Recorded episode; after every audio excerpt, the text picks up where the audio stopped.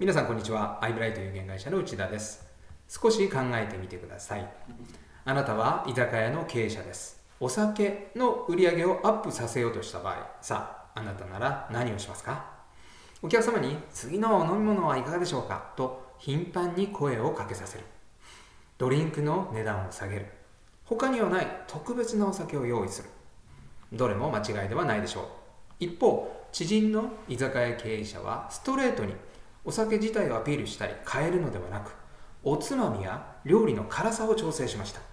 お客様が美味しいと感じしかもドリンクが飲みたくなる辛さを探してドリンクの売り上げアップにつなげたそうです。売りたいものを直接売り込むだけが全てではありません。辛さというワンステップがあることで効率的に売り上げを伸ばせることもあるのです。タイヤメーカーのミシュラン。タイヤを買ってください。とただストレートに宣伝するだけではありません。レストランガイドを発行してみんながお店まで車で出かけることを狙った話は有名です。美味しいお店に車で出かければ当然タイヤはすり減ります。結果としてタイヤの売り上げにつながるわけです。これも有名なワンステップ戦術と言っていいでしょう。これら2つの話は法人保険営業に通じます。法人保険が売れないという悩みありませんか？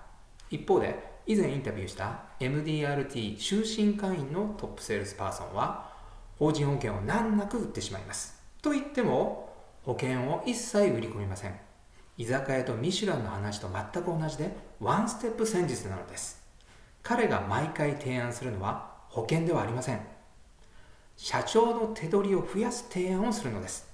役員報酬ではなく手取りを増やすというところがポイントです。この話に興味がない社長はまずいないと言います。みんな前のめりになって話を聞いてくれるそうです。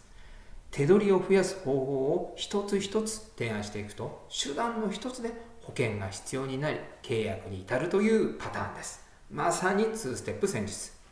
いきなり保険を売り込んでもうまくいきません。さああなたも2ステップの戦術を試してみてください。最後にお知らせです。弊社がホームページで販売しているトップセールスへのインタビュー音声セミナーを最長で30分無料で聞くことができます。22の音声セミナーがありますので保険営業の大きなヒントになること間違いありません。アイブライト有限会社アイブライト有限会社で検索してみてください。